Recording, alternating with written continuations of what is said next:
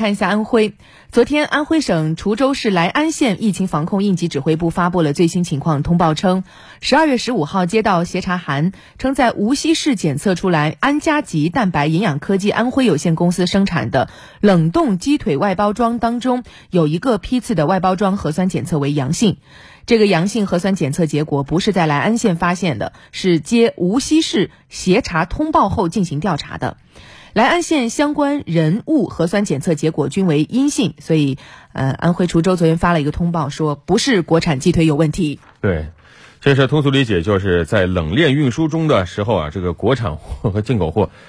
可能中间是有接触啊，目前还需要进一步的调查，但我想总算是还了国产鸡腿一个清白。另外，昨天辽宁鞍山市疾控中心通报，在进口冷链食品日产。日常抽样检测过程中，发现某冷库内一份巴西产的冷冻牛肉外包装核酸检测结果呈阳性。目前对相关场所外环境冷库进行了全面管控消杀，对涉及货物全部封存，开展溯源工作，及时检测封存有关货物。这次是都没有出库流入市场，目前已经隔离管控的接触人员十一人核酸检测结果均为阴性。另外，昨天江苏无锡发布情况通报称，十二月十六号，无锡市梁溪区聚盛食品商行一批库存的缅甸进口冻带鱼，在常规检测当中发现了外包装新冠病毒核酸检测结果呈阳性。截至目前，无锡已经对追查到的涉事产品全部进行了封存处置，对追踪到的这一批次食品直接暴露人员及一般。接触人员一共十七人，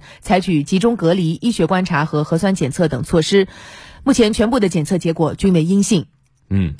那目前呢，全国已经有多个省份在冷链环境中检测出新冠病毒核酸阳性的案例，涉及的样本非常多啊，冷冻的猪肉、鸡肉、牛肉都有。那么这个时候吃冷冻食品还安全吗？中国疾控中心消毒学首席专家张刘波表示。现有的消毒是把病毒灭活，但是灭活以后核酸可能仍然存在。通俗说，就尸体还在。那么做核酸检测的时候，也仍然有可能是呈阳性。公众对此无需过度紧张。呃，核酸检测呢，它测的是 RNA，目前的测的是新冠 RNA。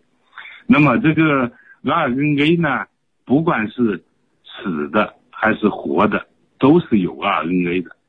实际上做实验的时候啊。本身就是要把病毒杀死，把 RNA 暴露出来，然后再来看 RNA 是有不有，所以它的程序里面都有一个要杀死这个病毒的过程。所以从这个意义上来讲呢，我们现在的这个核酸检测，它实际上检测的是核酸的尸体，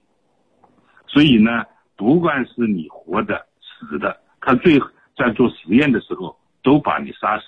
因为我们的消毒呢，刚好就是要把病毒杀死，所以呢，他把病毒杀死的时候，核酸还在，核酸还在的，所以如果是